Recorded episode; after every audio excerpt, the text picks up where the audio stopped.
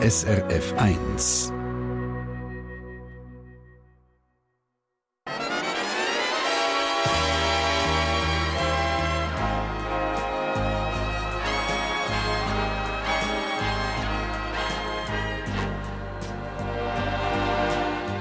Persönlich.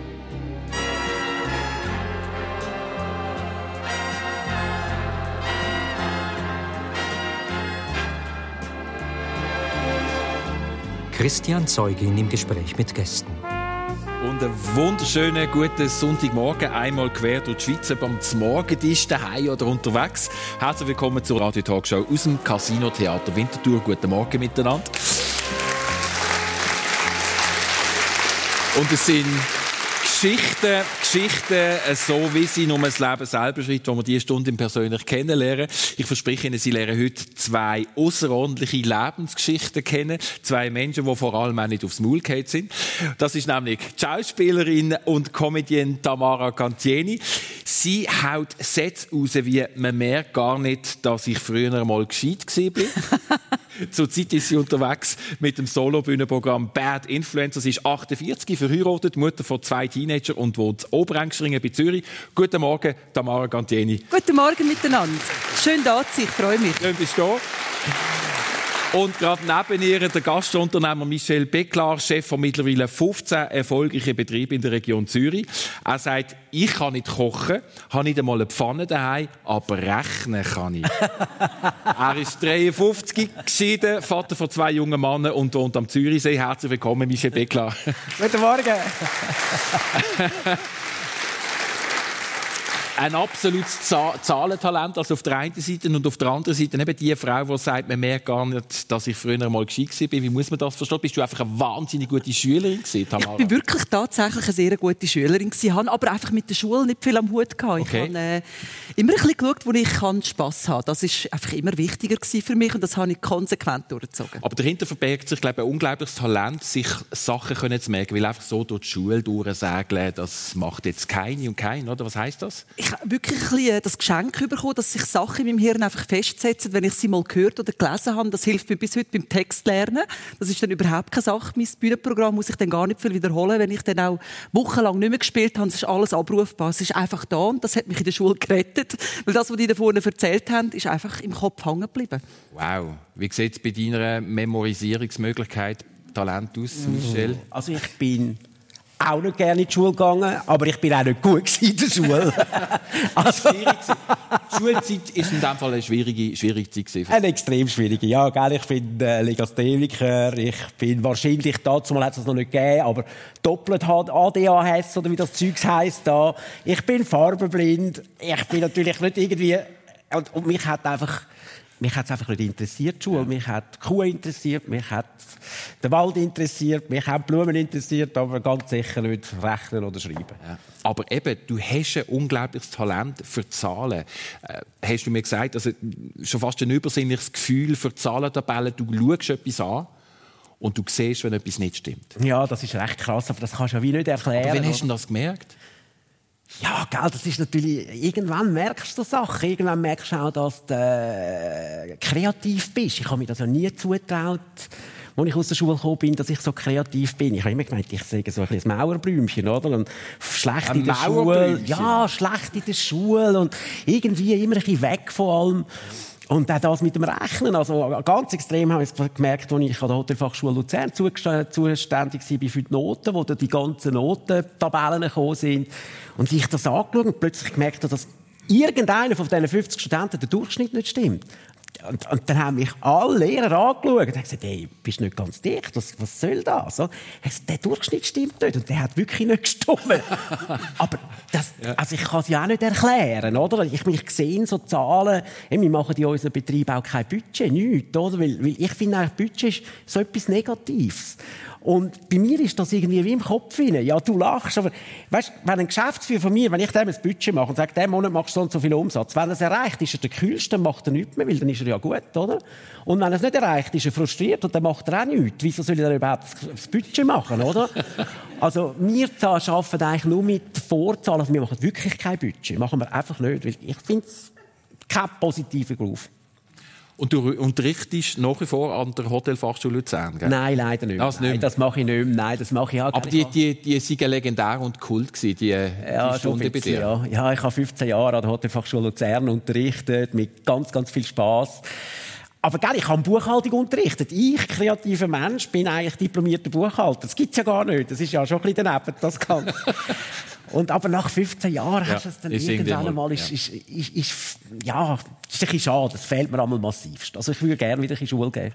Aber du hast zum Beispiel hättest können ans Gym gehen und Gymprüfung bist glaube gar nicht so richtig gegangen. Ja, mein Vater hat mir ein Jahr, also ich bin ja wirklich an Berg- und Talbahn in meiner Schulkarriere. Ich bin in die Sek, dann bin ich in die Real, dann bin ich wieder in die Sek, dann haben sie mich eben ins Gimmi tun.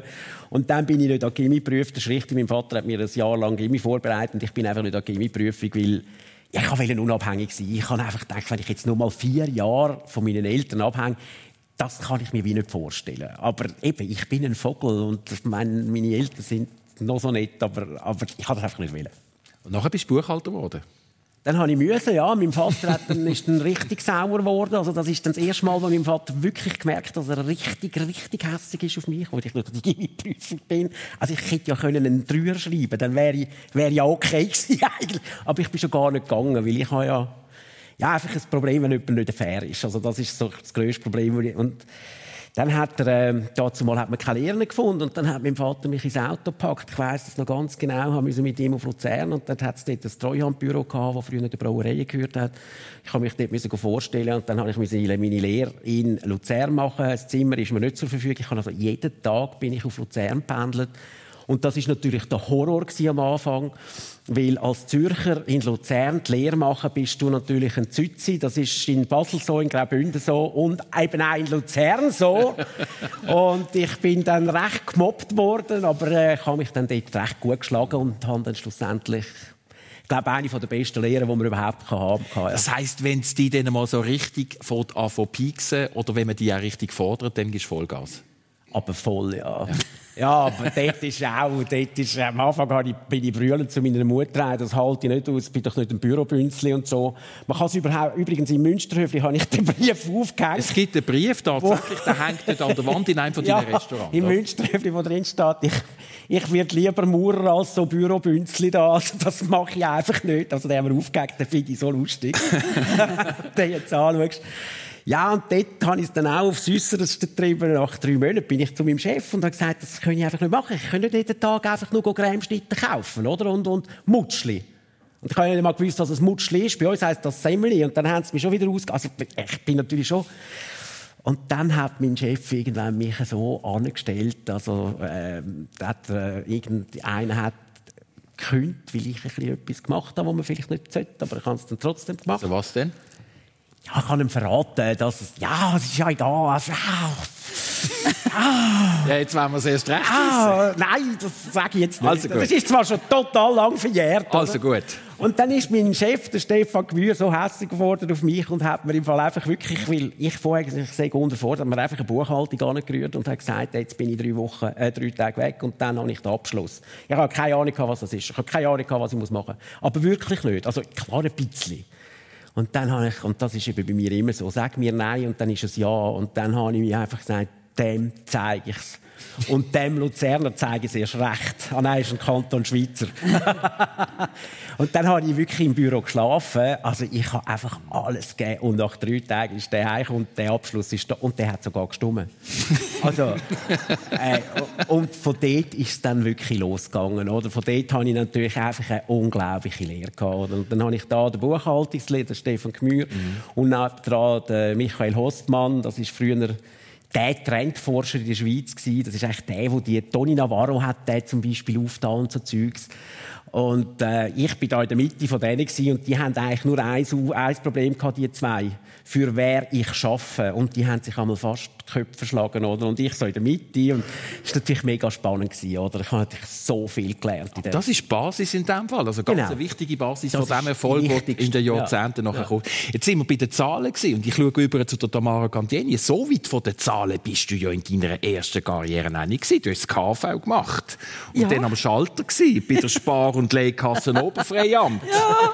Sag mal. Ja, also ich habe es mir dann irgendwann einfach machen, so in den Teenagerjahren gefunden. Nein, im Aargau, wo ich aufgewachsen bin, gibt es ja eine Muri. Bezirksschule, genau. Mhm. Und nachher geht man dann an die Kantonsschule. Und bei dem Übergang habe ich gefunden, nein, das ist jetzt wird langsam ein bisschen mühsam. Ich mache, glaube ich, lieber das KV, das Sprache, da muss ich gar nicht machen. Das flutscht von allein. Und, und ist wirklich so gewesen? Tatsächlich. Ich habe wirklich nichts müssen machen. Auch dort weiterhin. Und habe aber immer gewusst, wie du auch, ich arbeite keinen Tag in einem Büro, aber die Ausbildung hat mir wahnsinnig viel Spaß gemacht. Und dort, äh, an dem Schalter, in dem halben Jahr, wo ich dann am Schalter war, haben wir Radio hören. Das hast du nicht überall teuer damals. Und dann ist ein Bericht gekommen über die Schauspielakademie Zürich.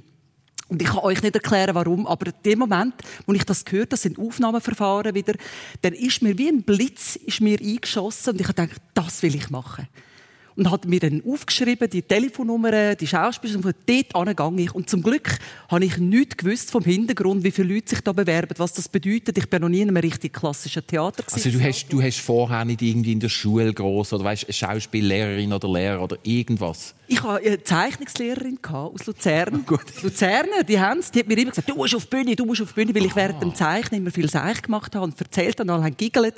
Und sie hat immer gefunden, ich mache da eine Show, ja, Führungszeichen, im positivsten Sinn. Und sie hatte ich auch noch im Hinterkopf von, du musst auf die Bühne. Und dann ist das von dieser Schauspielschule und ich habe gefunden, das mache ich. Und dann? Dann habe ich mich dort beworben und ich weiß, ich habe nicht einmal gewusst, wie ich mich vorbereiten muss. Die Klassiker muss auswendig lernen und habe dann umgefragt. Irgendjemand hat mir irgendwelche Bücher gegeben. Reklambüchli. Reklambüchli von diesen Dialogen und Monologen. Und ich habe nicht einmal ausgewählt, ich habe einfach irgendetwas genommen und bin, ich glaube, in meiner Naivität, in dem, das mache ich jetzt, hat das dann funktioniert. Also das muss ich schon noch ein bisschen mehr erklären. Du bist ja angegangen, du hast, glaube ich, einen Monolog geführt, aber es wäre eigentlich ein Dialog gewesen. Horror. Ich, weiß, ich, ich, ich habe immer noch die Befürchtung, dass es so schlimm war, dass es eben schon wieder gut war. Weil ich habe eines von diesen Büchern, die ich bekommen habe, habe ich keine Auswahl gehabt, ist ein äh, Dialog zwischen der, von Bernard Shaw, Cäsar und Kleopatra, Kleopatra und der Cäsar. Und ich bin natürlich allein das Vorsprechen und habe einfach imaginär mir den Cäsar vorgestellt und mit einem imaginären Mensch geredet. Dort ganz schrecklich. Und ich glaube, die Jury oder die, die Leute dort haben gefunden, die Frau hat nicht mehr alle Tassen im Schrank.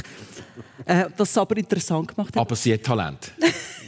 Offensichtlich. Ich bin dann erstaunlicherweise, als ich dort war, habe ich dann erfahren, dass da hunderte von Leuten auf die zwölf Plätze springen, die es pro Jahr gibt. Das ist eine staatliche Schule. Das ist auch immer wie gerade so ein bisschen, das kein geschützter Titel ist vom Schauspieler, ein bisschen Versicherung, dass man nachher auch allenfalls einen Job findet.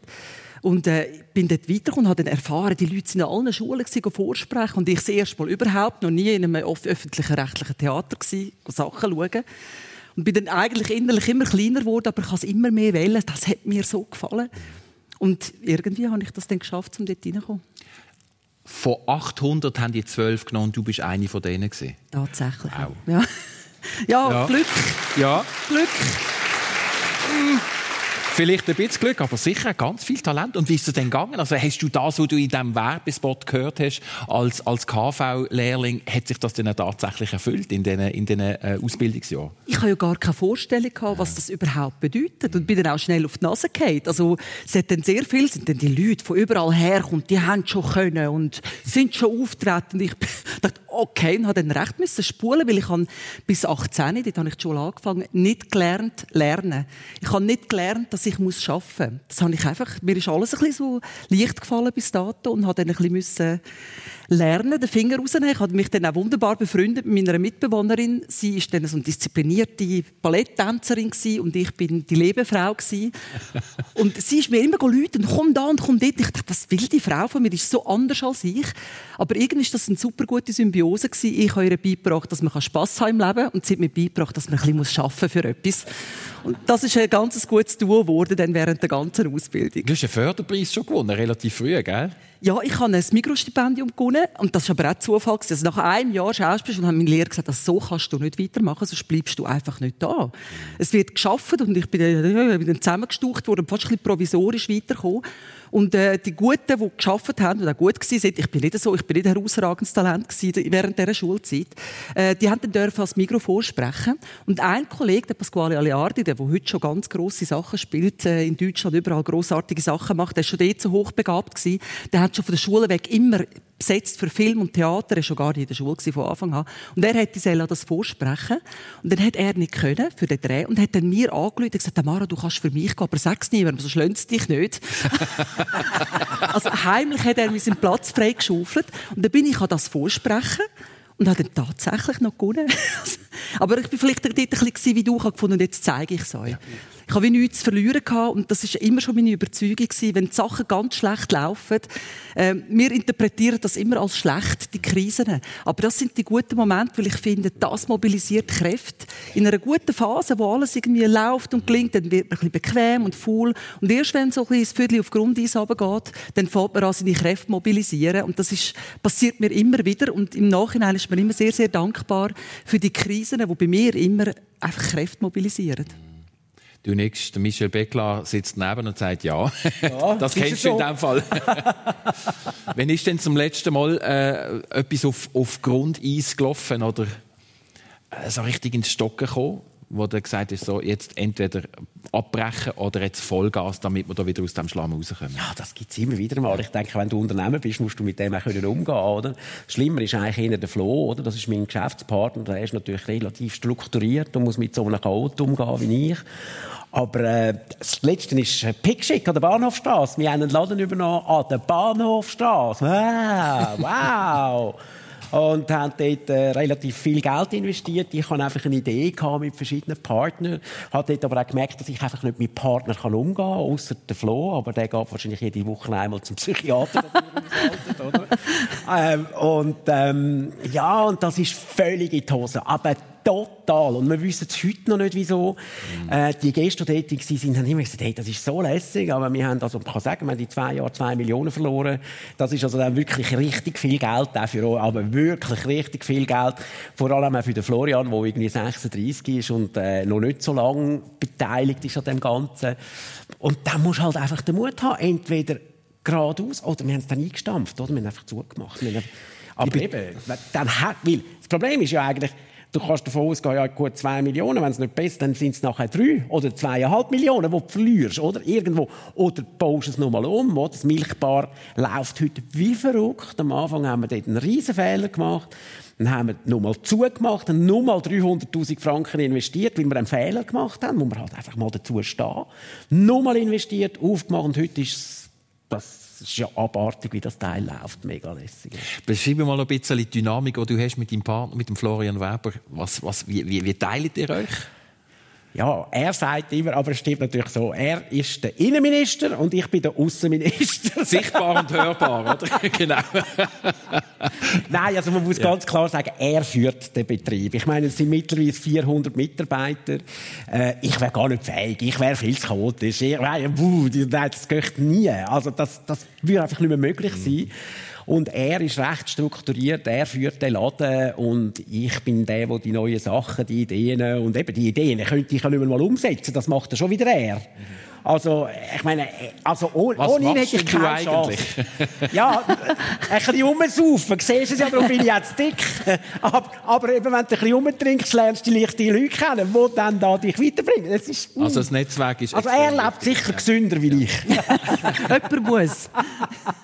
Also wir hören jetzt hier ein Duo, oder? Ähm, Tamara, kann man sagen, dass du eher Einzelkämpferin bist, mit dem, was du heute machst als Schauspielerin und als Comedienne? Ja, aber es hat mich lange davon abgehalten, um wirklich so Soloprogramm quasi starten. Ich hatte das schon immer so im Hinterkopf gehabt, aber mich jetzt immer abgehalten. Ich bin nicht jemand, der gerne allein schafft und allein kämpft. Ich kann, ich kann das, glaube ich, so sagen. Ich habe Menschen gern. Ich habe Leute gern. Ich bin gern mit Leuten zusammen. Ich bin gern mit Freunden zusammen. Ich arbeite aber auch gern mit Leuten. Ich habe Publikum gern. Also, nicht, weil es um mich geht, sondern weil ich die Leute gern habe. Das ist lässig, wenn man zusammen etwas erleben kann. Und, äh, darum bin ich eigentlich nicht wirklich eine Einzelkämpferin. Das ist eine neue Erfahrung in meiner Karriere, selber so zu arbeiten. Ich mache es gern. Ich sehe, es geht. Aber ich freue mich auch immer wieder, wenn Produktionen sind und ich Kollegen habe, weil ich, ich arbeite gerne mit Leuten. Bad Influencer ist kurz vor der Pandemie fertig geworden. Ja. Das Baby ist gerade noch geboren worden. Erzähl ein bisschen, wie ist das entstanden? Also ich habe eben immer so ein bisschen im Hinterkopf gehabt, ich würde gerne Comedy machen. Und in dieser Ausbildung, die ich hatte, war immer so ein bisschen, ihr macht ein klassisches Theater, ihr seid jetzt so ein bisschen die Staatselite, ihr geht nachher an die Häuser und ich bin immer so verloren gewesen in diesen klassischen Theater. Ah, bin ich dort der Typ für Kätchen und Julian, was auch immer, schon, schon früher nicht. Ich habe schon mit 20 ausgesehen, wie heute mit 40, also 48. ich war schon so, so, so eine Frau gewesen. Ich bin nie so ein Mädchen, so der Mädchen-Typ. Das hat es für mich schwierig gemacht bei den Klassikern. Aber ich habe mich auch nie so wohl gefühlt. Und es ist wie nicht mein Gewesen. Und äh, irgendwann, viel, viel später, als ich aufgehört habe, das spielen und wieder zurück bin, da habe ich gedacht, Komödie, das ist es, das ist es, was mir Spaß macht. Ich bringe gerne die Leute zum Lachen, ich lache selber gern. Ich habe gerne das Schöne und das Positive. Das ist einfach etwas, man trägt das ja als Schauspieler auch mit. Es gibt Forschungen von Neurologen, wenn du etwas spielst, ein Drama, und die Sachen erlebst währenddessen, das Hirn schüttet die entsprechenden Hormone aus. Das unterscheidet nicht zwischen real und nicht real. Und im Umkehrschluss heisst es, wenn du natürlich positive Sachen machst, lustige Sachen, du nimmst das Gelächter und die Freude mit in deinen Alltag. Und das, das hat mir gefallen, immer schon. Ich habe mich aber wenig getraut, so richtige Komödie zu gehen, weil ich immer im Hinterkopf hatte, das machen wir nicht, wir machen richtiges, ja, Theater, wo ich nie daheim war und wahrscheinlich auch zu wenig talentiert oder zu wenig meine Richtung war. Und in der Komödie habe ich dann sofort wieder Fuß gefasst. Das ist einfach etwas, was mir liegt. Das erwartet man vielleicht so im ersten Moment auch nicht von mir. Und äh, mit diesem Comedy-Zeug habe ich gedacht, ja, und allein, und kann ich das, und finde das die Leute dann auch lustig. Nicht habe ich nicht so Selbstvertrauen gehabt, um darauf zu bauen, dass das wirklich könnte oder irgendjemand interessiert. Ich nehme mich an mich auch zu wenig wichtig, ganz ehrlich, dass ich so, ich muss jetzt da kommen. Aber irgendwie hat es mir nicht losgelassen. Ich gedacht, jetzt mache ich das oder, oder ich, dann hake ich es ab, wenn es nicht klappt oder es funktioniert. Und habe dann so angefangen, kleine Stand-up-Sachen zu machen.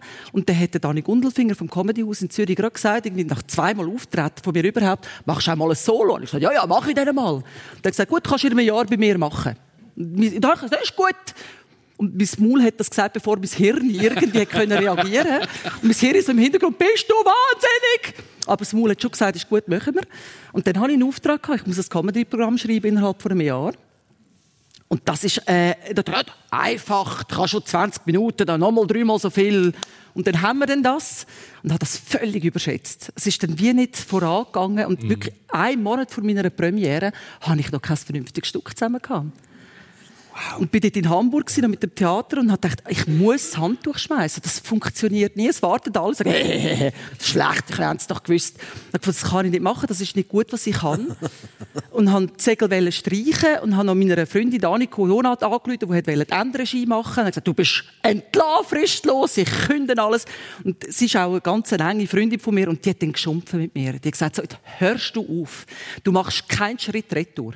Du gehst links, du gehst rechts, aber du gehst nicht zurück zurück. Du holst dir jetzt jemanden, der das schreibt, oder gehst einmal über Bücher und schaust, warum das Stück nicht funktioniert. Und in diesem Gespräch haben wir dann so ein herausgefunden, was es hakt. Ich habe irgendwie so kein Konzept gehabt, weil als Schauspielerin brauche ich für Comedy trotzdem einen roten Faden. Viele Stand-up-Comedien erzählen einfach Geschichte an Geschichte. Und das hat für mich nicht gestummt. Ich habe wie so einen Bogen gebraucht. Und während dem Gespräch ist das Influencer-Zeug Bad Influencer. Und wo das gefallen ist, da wieder wie so ein Geistesblitz gesehen. Ich dachte, ich bin eine Influencerin. Das ist meine Geschichte und erzähle all meine Missgeschicke unter dem Aspekt, dass ich das mache, zum Klicks generieren, was ja leider ein bisschen wahr ist, was die Leute alles machen, ja. zum erfolgreich sein in den Social Media. Und das hat mich beflügelt, dass ich zurückgekommen bin, angesessen bin und ich schwöre euch, in einem Tag das Stück geschrieben habe. Sagt, ah ja, danke. danke. Wow. Wirklich. Okay. Also die einzelnen ja. Bausteine habe ich ja. einige schon gehabt und andere, das hat mich so beflügelt. Ja. Die Idee, also als Beispiel, ich habe einen Teil, wo ich äh, über meine Kinder erzähle, äh, wo ich die Idee hatte, dass jemand nur Kind haben will, damit er auf Instagram kann bluffen mit diesen Kindern. ja, also, es fällt überall alles, was du machst. Wenn alles nur ist, zum Dussen etwas beweisen, dann wird alles so herrlich komisch. Aber ich muss auf die Finger hauen und aufhören zu schreiben, weil es mir noch ganz viel eingefallen. Weil, äh, das fängt an, wenn man am Morgen zum Bäcker geht, noch ein Selfie macht mit dem Gipfel und den Kaffee über sich leert, hauptsächlich das Bild. Das ist so absurd, leider ein bisschen traurige Realität. Aber wenn man es so ein bisschen überzeichnet, ist das einfach, und das hat mich dann beflügelt. Grossartig. Und nicht funktioniert. Ich zu und, du bist, du bist auf Tour im Moment aktuell, gell? Ja, genau. Ich bin äh, nächste Woche im Aargau, zwei Wochen in Zürich. Also, Schön. Es ist ein bisschen eine lustige Zeit, äh, nicht so wie, wie ja. noch vor dieser Zeit, aber ich finde, äh, umso mehr ist es wichtig, glaube ich, dass man Zeiten finde und so Klammern finde, wo man kann lachen äh, und, und ein bisschen fröhlich sein und äh, es nützt ja nichts, wenn man äh, nur mit Angst und Sorge durch die Welt läuft persönlich auf SRF 1 mit der Tamara Candieni und Michel Beckler. Wir sind ein bisschen in der Frühlingsgefühl. Bei euch geht es jetzt recht los auf der Uvenau. In der Zusammenarbeit mit dem Kloster Einsiedeln. Jetzt stelle ich mir vor, der Michel Beckler und der muss mit Benediktinermönchen verhandeln. Sag mal, wie geht das? Mega. Also das macht mir unglaublich Spaß. Gell? Das Sicher, erzähl. Nein, nein, das ja. ist wirklich... Also ich hätte jetzt auch nicht gedacht, ich, als ich das Telefon bekommen habe oder das Mail, hey, Herr Becklar, wir würden gerne, dass Sie sich bewerben und so, da dachte ich, was habe ich dann mit einem Kloster zu tun? Aber äh, wir haben dann das gemacht, weil gell, die Insel, ich bin ja dort aufgewachsen, gerade nebendran. Die Insel war früher meine Pirateninsel als Kind. Ich bin immer mit dem Kanu dort raus, vor allem im Winter, wenn kein Mensch da war und so. Ja, und dann haben wir das bewohnt, dann habe ich jetzt die kennengelernt. Und das sind natürlich super intelligente Menschen und so lustige. Und das Problem ist, sie trinken auch noch gerne Eis.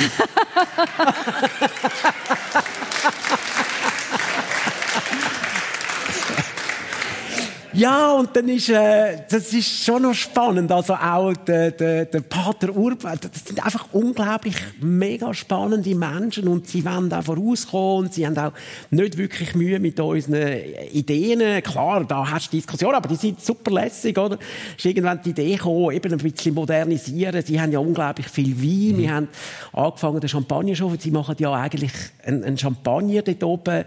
Ähm, unsere Leute haben den jetzt ein bisschen verändert, also, weil die die kommen wirklich, die, unsere Leute wissen natürlich, die, die haben den Kunden vor sich, oder? Und sie sind dort ein bisschen im Kloster oben und man hat es halt schon immer so gemacht, oder? Und das ist ja immer das Problem. Ich Jetzt meine, kommen die Gastronomen dazu und sagen, wir müssten ein bisschen anders machen. Man müsste ein bisschen, ja. weil heute trinkt man ein bisschen anders. Aber das ist ja so. Also, wenn ich sehe, was bei uns am meisten läuft, dann staune ich schon auch ein bisschen. Aber das ist halt so. Ich darf ja nicht machen, was ich will, sondern ich muss was, was Tamara will trinken. Ich jetzt nicht, was sie Champagner genau. ist gut. Champagner, ja, die trinkt meinen Champagner, genau, ganz frisch. Und ähm, ja, dann haben wir die Wein angefangen zu verändern. Und der Champagner ist jetzt schon aus ausgetrunken, es hat keinen mehr. Also wir kommen erst irgendwie im August wieder rüber, weil das ist dann plötzlich so gegangen und der ist weg gewesen. und ja, wir haben jetzt auch die andere Wein ein bisschen verändert. Ich ist um die Etikette gegangen, er hat gesagt, hey, die Etikette ist, und dann bin ich da mit diesen mit diesen Leuten zusammen gewesen, oder? Mit diesen Mönchen. Und dann, ja, äh, was wolltest du? Gesagt, ja, eigentlich wäre ja noch lässig, äh, der Bensky. Oder so. Also, Bensky, ich meine, äh, so lebe ich, oder? Ja. Bensky, ja, der, Wenn schon Bensky, der, der prominenteste Künstler, Ja, genau, genau. Ja. Wäre ja noch lässig, vielleicht mit einem Kloster, findet er ja noch toll, und dann ja. noch der gestörte Gastronom in der Mitte. Und dann äh, haben die natürlich gesagt, ja, kommst du den an? Und dann gesagt, ja, nein. also, das bringt ja nicht einmal ich an, oder? Und dann habe ich aber so weitergesponnen und gesagt, ja, wie wäre dann der Harald Nägeli, oder? Also, das ist ja der Vorgänger von Bensky, grundsätzlich, oder? Und dann hat er gesagt, oh, kommst du auch nicht an. Und, und eben, mir musst du nur sagen, kommst du nicht an. dann lade ich 10 aus und dann habe ich wirklich über das Behler Museum in Basel habe ich da irgendwo irgendwann einmal eine E-Mail-Adresse gehabt, aber wo überhaupt nichts mit, ich habe sie einfach gehabt, der hat einfach geschrieben, hallo, da ist der Michel und bla, bla, bla, bla dann hat die voll reagiert. Das ist seine äh, Assistentin und hat gesagt, ja und so. Und hat gesagt, ja, ich habe die Idee und die Klosterwein und das sagen ja wie Rebbergen auf deren Inseln und, und, und, und. Auf jeden Fall habe ich jetzt meine Etikette mit dem Harald Nägeli und nur für die Inseln. Und was für Motiv? Also was, was, was gibt es denn auf diesen Etiketten? Ja, wir haben extra so also er hat es ja dann ausgelesen, ich bin jetzt ein paar Mal bei ihm daheim gewesen, er ist ein unglaublich und spannender Mensch, also wahnsinnig, ich kann einmal fast nicht mehr gehen, also er rührt mich einmal raus. Aber das kann man sich vorstellen, also Zürich Schnurrenhalt ist auch nicht lang aus, gell? Und ähm, es kommen also alles Sprayereien, die irgendwo einmal in der Stadt Zürich oder in Düsseldorf oder irgendwo an der Wand mhm. sind. Also es gibt nichts, einfach die, die wir alle kennen. Oder? Also auf der Rosiflasche kommt zum Beispiel äh, der, der, äh, wie heißt das Tier? Der, der Flamingo oder, wo er gemacht hat, ist er ziemlich berühmt. Passt, passt natürlich zu einer Roséflasche.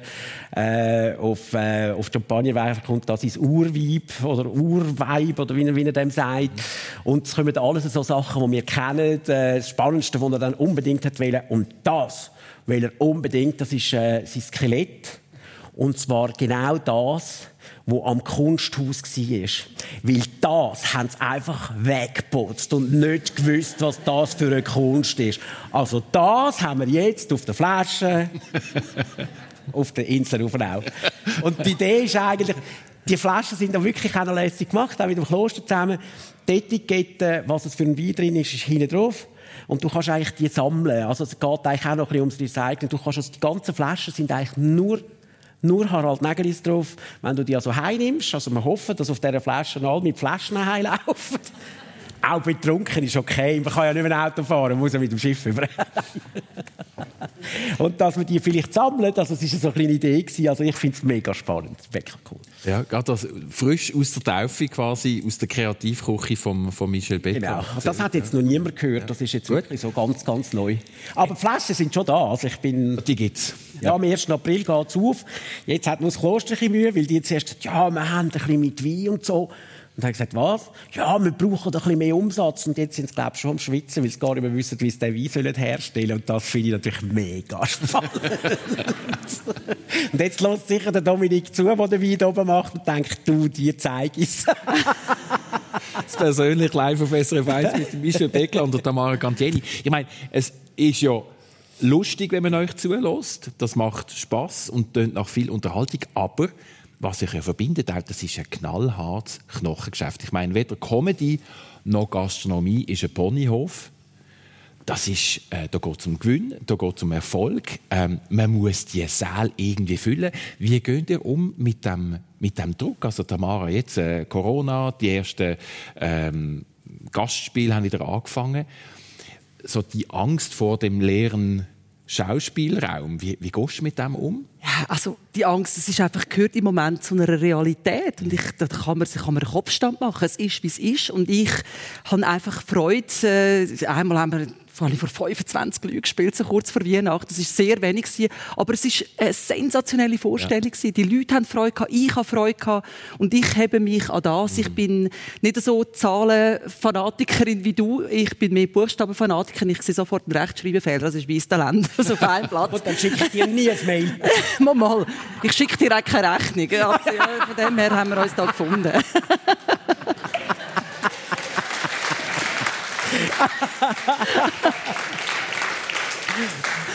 Aber äh, mir, also ich bin nicht so wirtschaftlich unterwegs. Für mich ja. zählt wirklich ähm, die Stimmung und das, was man kreiert an dem Abend. Und als Künstlerin setze ich, bin ich keine Unternehmerin, äh, setze ich auf das und das macht mir Freude. Und die Zeit wird ihr es schon bringen. Ich denke, wenn, der Erfolg ist für mich nur darum wichtig, damit ich das machen kann, was ich gerne mache. Weil wenn man Erfolg, wenn es niemand will sehen, dann kann ich heimgehen. Das ist, das ist so. Also nicht wegen mir, sondern dass ich überhaupt Möglichkeit habe zum Schaffen, ist ein Erfolg wichtig. Und ich zähle einfach darauf, äh, dass sich das dann schon irgendwann wieder einpendelt und wieder bringt. Und dass es nicht daran liegt, dass ich einfach ein Pfeife wäre auf der Bühne, sondern dass es einfach die Zeit im Moment ist, wo die Leute so mhm. in Theater lockt. Aber das wird sich irgendwann auch wieder ändern. Also ich glaube, wir haben relativ die ähnlichen Probleme, oder? Also mhm. Für mich, ich habe natürlich auch Angst, machst das Konzept, ist das Restaurant leer, oder? Geht das überhaupt? Und ich denke, viele Gastronomen vergessen ein bisschen, man lernt etwas an der Hotelfachschule und es ist dann so, oder? Weil es steht in der Bibel und es ist so. Aber ist es dann wirklich so, oder? Und ist dann eine Hotelfachschule wirklich wenn du genau das machst, was jeder, all die Tausend, Tausende von Leuten, die unsere Schule machen, genau das machst, kannst du doch gar nicht mehr Erfolg haben, weil es geht gar nicht, oder? Und ich äh, denke, ich mache wie du, ich studiere meine Gäste, ich studiere, was wollt ihr, was wollen die Leute, oder? Ich gehe auf Saint-Tropez, laufe durch, ich gehe total angestellt, nicht lässig mit mir in ein Restaurant weil ich gehe etwa 20 Mal aufs WC. Ich muss zwar nicht aufs WC, ich gehe schauen, was die Leute essen. Ich schaue, was die für Wein trinken. Ich schaue, wieso sind die da. Ich studiere den Gast, das machst du sicher auch, oder? Ich studiere, ich meine, das verrückteste Beispiel, weißt du, welcher Wein ist der bestverkaufte Wein bei uns? Und es ist sicher nicht der beste, den wir haben. Und der Mensch, der ist, du musst eigentlich den Mensch verstehen als Gastronom, wie du auch. Was will er denn? Bestverkaufte Wein ist Miraval von Angelina Jolie und Brad Pitt. Ich meine, sorry, was hat denn das mit Wein zu tun? Aber er ist mit Abstand der bestverkaufte Also es ist das Etikett und es ist der Name. Natürlich. Das also Angelina Jolie und jeder hat das Gefühl, er sieht vielleicht so aus, wenn er also Nein, ich weiß es auch nicht. Also keine Ahnung. Also, nein, das ist verrückt. Also mal, wenn man viel davon trinkt, sieht schon manchmal einer nachher aus in der Brad Ja, dann wirst du ein bisschen rosé.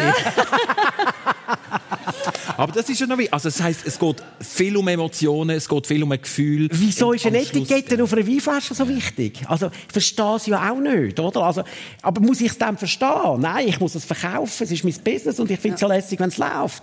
Oder, als ich da irgendwann im Coco habe ich äh, als dritten Gang einen Gemüsekorb. Da gibt es einfach frische Radiesli und äh, Erd äh, Gurken, also einfach wie die Haie eigentlich. Da sind die Köche und haben gesagt, wenn du das machst, dann kündige ich. Ich gesagt, bist nicht ganz dicht. Das ist nicht Kochen, das ist Hasenfutter.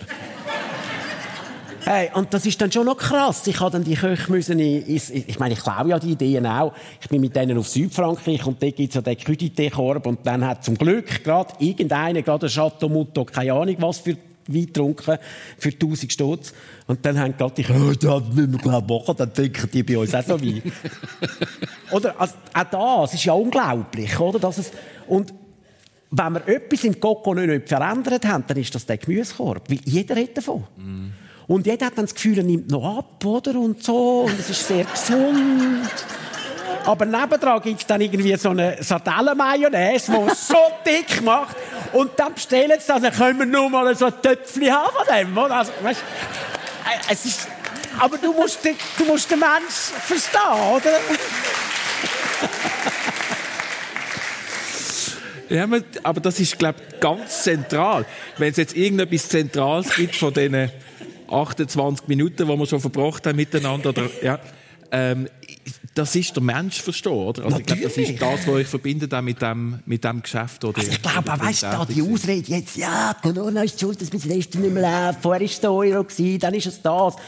Man muss vielleicht den Fehler bei sich suchen und einmal überlegen, hey, wieso ist mein Restaurant nicht mehr voll? Hey, die Welt verändert sich und man muss sich anpassen. Also, ich gebe ja zu, ich reise im Jahr etwa zwei Monate in der Welt umeinander und einfach, ich studiere, oder? Meine, meine, meine, früher haben mein Kader mitkommen, heute wollen sie gar nicht mehr mitkommen, weil es so anstrengend ist. Für mich nicht. Für mich ist es mein Leben in ein Restaurant und einfach mal überlegen, was sind das für Menschen und wieso läuft das? Und wieso ist das nebendran leer?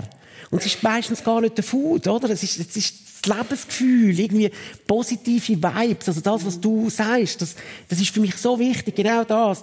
Bring positiv, bring Feriengefühl, bring positive Vibes, weil jeder lebt von dem. Und das funktioniert. Bring Ferienstimmung, oder? Also Absolut. Das, das sind Sachen, die Also, funktionieren. unter, unterm Strich, Entschuldigung, Tamara, du musst auch einhocken. Äh, der, äh, drei, äh, drei äh, Punkte Michelin, das interessiert dich nicht. Oder, oder 18 oder 19 Gummi. Oder Überhaupt das nicht. das ist, Ja, aber gell, das musst du leben, das bin ich nicht. Und Mir machst du kein Gefühl, wenn ich da zwölf Gänge essen und ein bisschen Bildchen anschauen Das bin ich nicht, das stehe ich aber auch dazu. Also ich habe dann lieber ein Kalbskotelett vom Jackie oder so, oder irgendetwas... Ich äh, mache das, was- darum habe ich auch keine grosse Bar, ich gehe nicht in eine Bar. Ich, ich mache eigentlich wirklich das, was ich lebe und wo ich dahinter kann stehen und wo ich irgendwie stolz kann dazu sein Und alles andere, was ich auch schon probiert habe, ist alles in die Hose gegangen, wenn ich es nicht lebe. Das ist, glaube ich, auch etwas, was uns äh, verbindet. Ich glaube auch, man muss wahnsinnig authentisch sein in deinem Ja. Beruf, und in meinem wahrscheinlich auch. Wenn etwas machen, wo alle machen, wie es in einem Buch steht, oder etwas wollen sein, wo man nicht ist. Ich glaube, die Leute schmecken das automatisch, wenn etwas, man möchte etwas Glaubhaftes haben. Ich denke, beim Essen auch. Da, da, da, da ist man beieinander und will eine schöne Zeit haben. Und wenn das nicht ehrlich ist, dann ist es einfach nicht lässig. Und ich glaube, auch auf der Bühne, intuitiv spürt man, was echt ist und was nicht echt ist. Und wenn man so ein von sich rausgibt, kommt das einfach eher an. Und ich glaube, der Mut hat, zu sich zu stehen und, und äh, wahrhaftig zu sein, dass, wo du sagst, das bin ich und so sehe ich es. Und dann ist es das, wo deine Handschrift trägt. Und das kann man erkennen, mit dem kann man etwas anfangen. Das liebt man oder liebt es nicht, aber man kann es erkennen. Und es braucht wahnsinnig viel Mut und ein bisschen Kampfgeist, oder? Wie viel Mal ist mein Kader da und ich allein da? Und dann tätscht. Und dann finde ich es natürlich immer noch spannender, oder? Als ich am 2 am Morgen äh, den Campingplatz gekauft habe, ziemlich äh, roséig. Ich und am nächsten Morgen zu meinem Kader gegangen bin, dann die alle gesagt, hey, bist nicht ganz dicht, das wäre wir mit einem Campingplatz, oder? Und das ist ja immer das Gleiche. Ein Campingplatz machst du die Augen zu, da denkst du an Birkenstück, Ravioli-Büchse und irgendwie, ja, das ist ja, aber, aber das ist der Mensch, oder? Das, so denkt er. Und ich habe den Raum gesehen und das, den Platz gesehen und dachte, wow, was kann ich daraus machen, oder? Und dann ist es ganz klar gegen mich gewesen. Aber all, gell? Also ich bin allein da gestanden und ich habe dann gefunden, und ich habe so Kopfweh gehabt, habe gesagt, weißt du was, ich zeige es euch, oder? Und bin wirklich allein. Also die haben und dann sind zum Glück Bühnenbildner hinter mir gestanden, weil die haben das natürlich gelesen. Das ist natürlich ein Bühnen. Ich baue ja immer nur mit Bühnenbildern. Und ich meine, schau jetzt Fischers Fritz an. Also das ist ja krass, wie das heute ein Place to be in Zürich ist. Michel allein gegen alle und am Schluss hat er Michel gewonnen. Ja, das liebe ich eigentlich. Kann aber auch sein, dass ich mal verliere. wir haben unglaublich viel schon ähm, berührt. Was wir noch nicht berührt haben, sind, sind eure Wurzeln. In deinem Fall, Tamara Candieni, deine Eltern sind aus dem ehemaligen Jugoslawien gekommen. Mhm. Das war ein sehr sozialer, lauten und lustiger Tisch bei euch daheim. Ja, bei uns war wirklich immer viel Halligalli. Also meine Eltern sind lange vor dem damaligen Jugoslawienkrieg Nein, wir reden hier von den 70er Jahren. Genau, sie sind Ende 60er Jahre gekommen. Ja. Ich bin ja Anfang 70er dann, ja. äh, geboren. Und äh, bei uns ist einfach immer, wir haben immer Leute daheim gehabt, äh, es ist immer gesungen worden. Ich habe erst später in der Schule gesagt, kannst du singen? Ich dachte, kann Stimmbänder, natürlich. Also, da kommt ein Ton raus. Und habe nicht verstanden, dass Singen können einen Perfektionismus voraussetzt. Das ist immer völlig unwichtig bei uns daheim. Man singt, weil man Freude hat, weil man Lust hat. Und äh, so bin ich anders ein bisschen aufgewachsen, weil äh, klein und bescheiden und so, aber einfach immer sehr, sehr warmherzig und laut. Und mit zwölf einbürgert. Wie ist das gegangen? Grossartig. Ich bin ja in Muriargau aufgewachsen, wo wir so ein bisschen mit dem Kloster haben. Ich habe einen Klosterhintergrund, wie du jetzt ein Kloster Zukunft hast, habe ich ein Kloster Vergangenheit in Muriargau.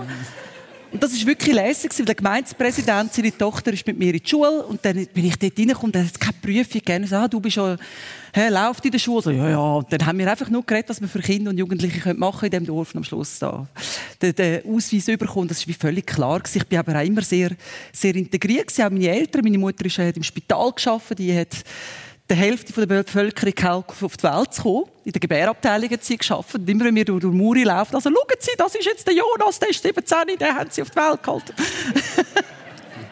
das ist also von dem her im Dorf und bis heute bin ich, also ich bin schon lange nicht mehr in Muri, ich bin schon lange in Zürich, aber äh, ich bin sehr, sehr verwurzelt mit dem Dorf und habe da grosse Heimatgefühl.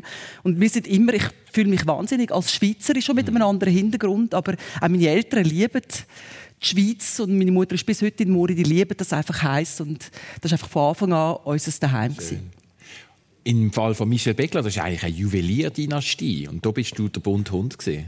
Ja, sehr, ja. also wirklich etwas anderes gemacht? Ja, sehr, ja, ja, ich weiss noch. Also was bei mir angefangen hat, mein Onkel gesagt, hey, tun unserem Namen keine Schande an. Also so hat eigentlich meine Firma angefangen. Und äh, ja, das ist mir dann schön eingefahren. Das habe ich aber auch nie mehr vergessen. Das habe ich eigentlich nur, ja, gell, aber ich bin natürlich eben Legastheniker. Ich bin wirklich, ich bin einfach wirklich, also meine Eltern haben ein bisschen Mühe mit mir als Kind, oder? Weil ich bin einfach immer das gemacht, was die anderen nicht gemacht haben, oder? Und meine Mutter ist ja im 56 äh, geflohen aus Ungarn. Darum macht mich das Ukraine-Zeug so wahnsinnig fertig. Ich habe das natürlich als Kind extrem gehört. Sie ist mit 16 geflüchtet. Wie das gegangen ist, wie sie in die Schweiz gekommen sind, wie, das, äh, wie sie sich dort hat müssen verstecken, Großmutter sein und ja, das ist so noch, noch krass. Und sie ist aber eben, sie redet heute perfekt Schweizerdeutsch und ist wahrscheinlich mehr Schweizer wie wie viel da rein. Stichwort Ukraine, du stehst heute in der Zeitung. Ja. Wir haben eine Ukrainerin bereits angestellt jetzt. Ja, wir haben, äh, ja, wir haben das Vorstellung vom Freitag. Äh, wir tun uns sehr mit dem auseinandersetzen. Für uns natürlich eben, weil es ist ja eigentlich faszinierend. Wir haben ja immer gedacht, nach, nach dem Lockdown, nach dem Covid, das einzige Problem, das wir nicht werden haben, Personal suchen, äh, finden. Und wir finden einfach niemand. Also, es ist einfach unglaublich. Es bewirbt sich niemand. Und, äh, aber das, eben, das sagt auch Bindella, das sagt auch Kramer Gastronomie. Das ist unglaublich. Und jetzt äh, haben wir, äh, wir haben so ein Kinderhaus in Polen über die Firma äh, organisiert eigentlich mit 50 Kindern. Und die schauen, die haben eigentlich, wir haben sie eigentlich in die Schweiz nehmen, aber die wollen ja dort bleiben, die wollen gar nicht in die Schweiz kommen, die wollen ja so schnell wie möglich heim. Und dort hat es jetzt auch Frauen gehabt, die unbedingt wollen arbeiten ja, und jetzt haben wir es eigentlich recht lässig, dass die einen, die in die Schweiz gekommen sind, die Eltern schauen auf die Kinder von diesen Frauen, die Koch oder Service gelernt haben. Ja. Und da sind wir jetzt wirklich so dran. Ich bin wieder mal, also der Flo muss es organisieren. Ich hatte die Idee gehabt, aber es funktioniert.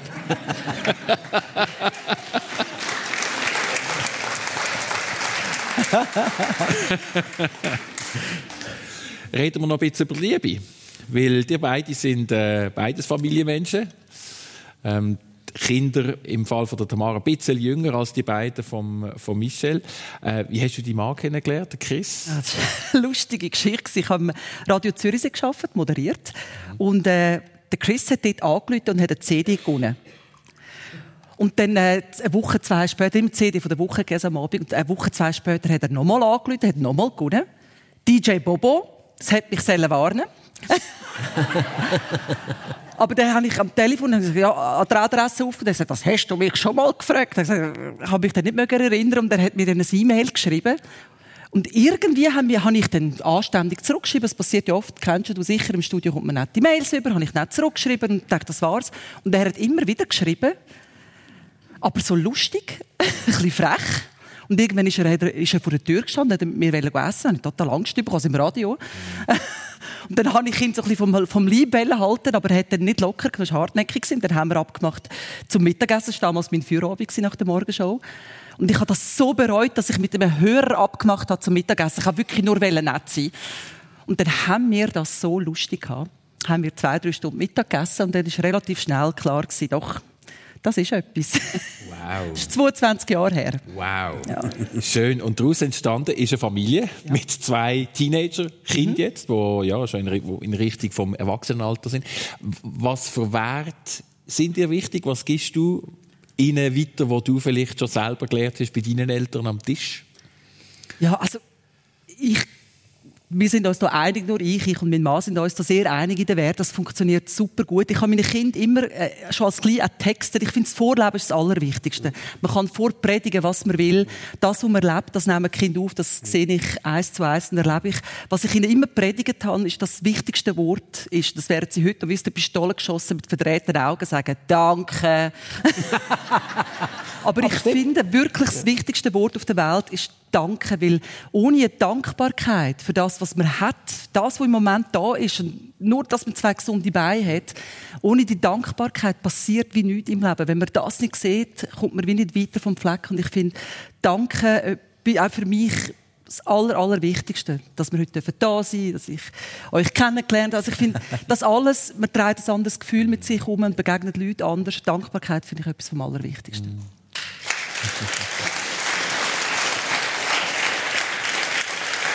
Und ganz am Anfang gesagt, Michel, in dem Fall, du bist geschieden, hast aber zwei äh, junge Männer, der eine schon über 20, der andere kurz vor dir. Was gibst du ihnen weiter, deinen beiden Buben oder deinen beiden grossen Buben?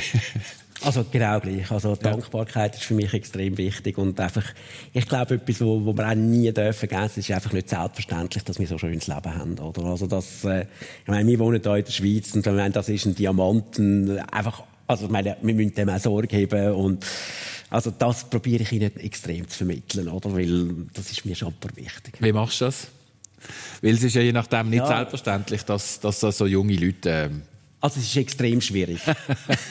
Nein, also, ich, meine, es ja. ist ich meine, wir leben natürlich auf einem unglaublichen Niveau. Oder? Ja. Aber wenn ich einmal merke, dass sie aus, also wenn, es nicht mehr stimmt, dann knallt es auch die und zwar richtig. Oder? Also ich bin dann schon noch, ja, der Kleine hat das letzte Jahr mal ziemlich viel Geld müssen, also ich habe es mir einfach vom Konto weggenommen, er hat gar nichts können machen, weil er zwei, drei Sachen versprochen hat auf, auf sehr hohem Niveau. Und er hat es einfach nicht eingehalten. Und dann finde ich, es ist einfach nicht selbstverständlich, dass der Papi zahlt und es muss einfach auch mal Konsequenzen haben. Mhm. Und sonst, also, für mich ist das sehr, sehr wichtig, auch in unserer Firma, dass es einfach nicht selbstverständlich wird, dass wir so erfolgreich sind. Und dass es einfach, ja, Dankbarkeit, wie du, oder? Zur Beziehung, ich, äh, ich glaube, ich bin einfach nicht beziehungsfähig. Also das bin ich glaube wirklich nicht, weil ich bin so ein Vogel, wahrscheinlich irgendwie von Ungarn, ein bisschen Zigeuneradern. Ich reise, ich lebe am liebsten auf der Welt irgendwo. ja, und, äh, aber ich fühle mich momentan recht wohl so als Vater von zwei unglaublich tollen Söhnen und verbringe extrem viel Zeit mit ihnen zwei. Schön, seid ihr mit einem breiten Lachen. Persönlich ist es auf SF 1. Wir sind wirklich praktisch am, am, am Schluss von der Runde. Bei dir geht es schon gleich auf die Bühne wieder, gell? Ähm, in, in einer Woche. Ja, genau. Ich bin am Freitag in der Woche in, in Mue, in Kanton Aargau, am 1. Jawohl. April in Zürich mit dem Bad Influencer. Inzwischen gibt es wieder ein kleine Auftritte. So. Also, ich freue mich, dass es überhaupt stattfinden kann. Auch da eine gewisse Dankbarkeit. Es ist natürlich nicht so, wie es war vorher, aber ich freue mich, dass es wieder nach Öffnung aussieht, dass es nach Frühling schmeckt für uns. Ich hoffe sehr, wir kommen da wieder bald in eine Normalität hinein. Und in Richtung Frühling geht es jetzt eben als nächstes mit dem Baby aufnehmen, oder? Das ja, am 1. April. Am 1. April. Gut. Und da muss ich jetzt noch ein bisschen hinter da. Jetzt muss noch ein bisschen etwas laufen. Gut. Wir suchen noch ein bisschen Mitarbeiter. Merci vielmals auf jeden Fall, dass ihr euch Zeit genommen habt. Vielen Dank fürs Zuhören und allen einen ganz schönen Sonntag und eine gute Woche. Merci vielmals.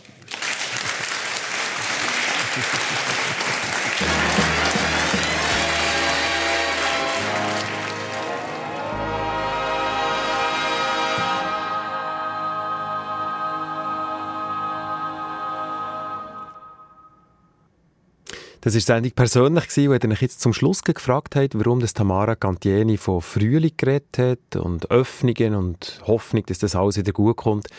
Der Grund ist einfach, das war eine Wiederholung vom 20. März von diesem Jahr. Nächste Woche, nächsten Sonntag geht es dann wieder live weiter und da freuen wir uns, weil der Start macht unsere neue Kollegin Michelle Schönbächler. Ihre Gäste sind dort Heidi Zgracken, sie ist Ständerätin vom Kanton Uri, und der Bruno Müller, er ist Berufsstrahler und Geschäftsführer Elektrizitätswerk Göschenen. Die ganze Sendung kommt aus dem Theater Uri in Altdorf und ich würde vorschlagen, kommt einfach vorbei. Man muss sich nicht anmelden. Eine Sendung von SRF1. Mehr Informationen und Podcasts auf srf1.ch.